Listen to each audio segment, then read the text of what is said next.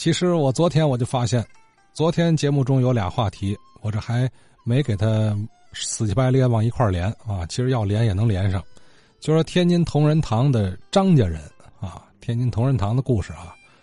他最早落户那个地儿啊，在梅家胡同。我一看那地图，哎呀，这个梅家胡同距离我们热议的这个金兰照拍摄的地方还特别近。小火巷什么栅栏口啊这一块啊都不远，一巴掌地儿。你看不同时间段里头，书写了不一样的杏林传奇啊。呃，昨天讲到啊，这个老张家啊，张家老奶奶和这个梅家胡同的梅家老奶奶，这不定哪辈儿了，反正是老姐妹啊，关系处的不错啊。张家呢，有一位叫张恩忠的张二爷，正好啊。打南边运来了一船药材，打算在这儿，在天津卫这儿啊，呃，落户定居，开个药铺。他呢又懂得一些医术，是吧？正巧赶上当年啊闹了一场瘟疫，这个梅家老太太就说了：“哎呦，您正好在这儿，您看能不能帮着这个地头村的村民治疗这个疫病呢？”哎，这段故事咱就从这儿继续，请张玉成先生往下说。这陪老太太啊，眼看着张家的二爷要说了：“您家是几代的郎中，您给出个方子吧，啊，我替遭难的百姓啊求您了。”张恩忠说：“啊，梅老夫人，您的话呀严重了啊，我正好啊从这个安徽啊带来一船中药，可以派上用场了。”张恩忠啊记得祖上曾有一案，那虽然是呃当时是出在南方，但是啊。看到这个刚才叙述的这个情况，恐怕是同一类的病毒。张中这记得呀，祖传秘方啊，这个是叫五味汤啊，五味药，正好啊，船上都有。结果就连夜抓药吧，配药，就让啊第二天乡亲们呐赶紧取药。呃，再三叮嘱啊，抓了药以后啊，呃，一定要都隔离开啊，不要在一块儿什么什么什么再聚集啊。简短截说吧。这个村里的这些个百姓拿到药以后呢，等喝了几副呢，病情就控制住了。结果呀，张家舍药的事情啊，在京城就传开了。转年呢，正好真是街西口啊一家茶叶店呢，呃要转让。张家一看这个时机啊，就盘过来了。稍微这个装修以后呢，开药铺啊，起名为张家老药铺。这个张家老药铺的牌匾呢。是梅家人给写的，因为有了好的口碑啊，卖的也都是道地的药材，呃，生意很兴隆。张恩仲又坐堂，也逐渐的呀，呃，张家就有了积蓄了。结果在粮店后街啊，就买了一处宅子，呃，有了自己的宅院。那么张家药铺怎么就变为天津同仁堂的呢？话说啊，已经到了乾隆年间了。张家老药铺的这个大掌柜啊，呃，叫张国荣，是张家老夫人的玄孙。因为张家一直啊与梅家后代啊没有断交情，好的就跟一家人像的。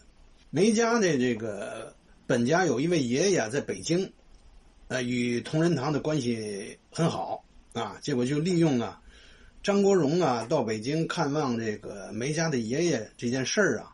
就把这个张国荣啊介绍给了北京同仁堂啊岳家。当时这个同仁堂的中成药啊啊在库里边积压很多，因为不能时间长，时间长了以后就要坏了。天津张家药铺当时没有中成药，结果两家哎一拍即合，呃天津要是把这个北京同仁堂的中成药拿到天津卖去，这不是也是好事吗？结果呢就俩人呢就商定好啊。既然卖北京同仁堂的药啊，呃，就得写北京同仁堂的这个牌匾儿，结果就把这个张家药铺啊改为呃京都同仁堂张家老药铺，有梅家呃做中间人呢，张岳两家呀，呃京津两地呀互补，那同仁堂的这个丸散膏丹呐，有百种就乐乎了京门了，以后啊，张家呀又有一支这个与北京岳家。结成了这个儿女亲家的事儿，那交往就是比较甚密了啊，十分友好。张国荣的侄子呀叫张义堂，张义堂啊呃，从小啊就在这个家乡啊学这个中医啊，十分刻苦。以后呢，就来到了天津啊，继承天津同仁堂药材的事业。在清道光年间呢，北京同仁堂经营面临了困境了。呃，主管这个岳家之事的是谁呢？叫岳平泉。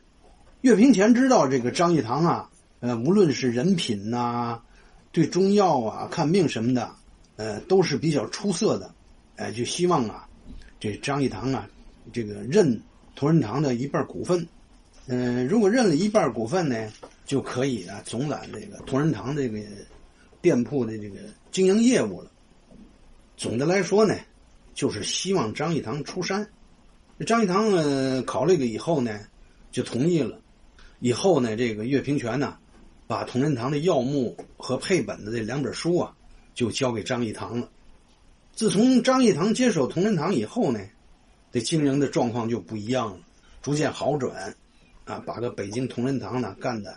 也风生水起，不仅扭亏为盈啊，还有了积蓄了。道光二十六年的三月呀，呃，张义堂的儿子过百岁儿，岳平泉呢带着重礼就来了。席间呢，岳平泉呢就把这个张义堂叫到一边啊，啊，就说出了这个岳家呀要收回呃股本这件事啊，自己经营。张义堂一听这个，呃，对这个事儿看得很淡。就很平和的说：“理当的，理当的，啊，没有问题，是吧？”岳平泉呢，激动的连连道谢：“哎呀，真是啊，呃，贤弟呀，真是君子啊！”他因为他没想到张益堂这么痛快的就答应了，是吧？不久呢，张益堂拿着九年分得的古金呐，就带着妻子儿子回到了天津真实街，因为当年啊。有经营北京同仁堂的契约呢，所以呢，北京同仁堂这些个牌匾啊，在天津没变。中成药啊，如数的由北京同仁堂供。天津同仁堂呢，张家老药铺就重新改名为天津京都同仁堂，黑底金字儿啊，就挂在了门店的上方。天津同仁堂这块牌匾是华世奎写的，由于是货真价实呢。呃，伙计们呢，又是呃统一的北京口音啊，礼貌待客啊，抓药又很认真。这个来抓药的这些个老百姓啊，那真是踢破门槛子。以后呢，张益堂呢又研制出这个药酒啊，比如说这个当归酒啊、虎骨酒啊、五加皮什么的，是吧？呃，出口到国外了。又研制出自己的中成药啊，你比如说这个香莲化质啊、六合定中丸呐。急救无双丸什么的，也很受欢迎。这些药啊，就流向了四乡八镇了。就连杨柳青、赶大洋的这个安家呀，也到天津同仁堂来进药了。他专门购啊中成药往新疆送。这些药呢，以这个急救无双丸呢最为抢手。这个急救无双丸呢，和现如今的这个速效救心丸相似，但是呢，还能治疗这个上吐下泻。啊，是一种急救药，它是个小药瓶儿，七七粒装着。呃，天津同仁堂的中成药呢，呃，就在全国呀就打开销路了。第一次呢，跟着赶大营啊，就进入了西北地区，最远呢，已经呢到了和田了。啊，和田的一些商店里呢，有了天津同仁堂的中成药。我怎么知道的？因为我的我的这个外甥啊，在乌鲁木齐，呃，他的爱人呢，就是杨柳青赶大营的后代。呃，家中呢就有天津同仁堂，呃，这个小药瓶啊，存着，一直存着了。每次来京呢，就让我带着去杨柳青了安家大院啊，有这个呃认祖归宗的这个感觉啊。哼，以后啊，天津同仁堂药店呢，去掉了京都二字，呃，因为啊，挂有京都二字的这些个药铺啊，均为是岳家的啊。你张家的祖上不是岳家，所以说呢，就把京都二字去掉了。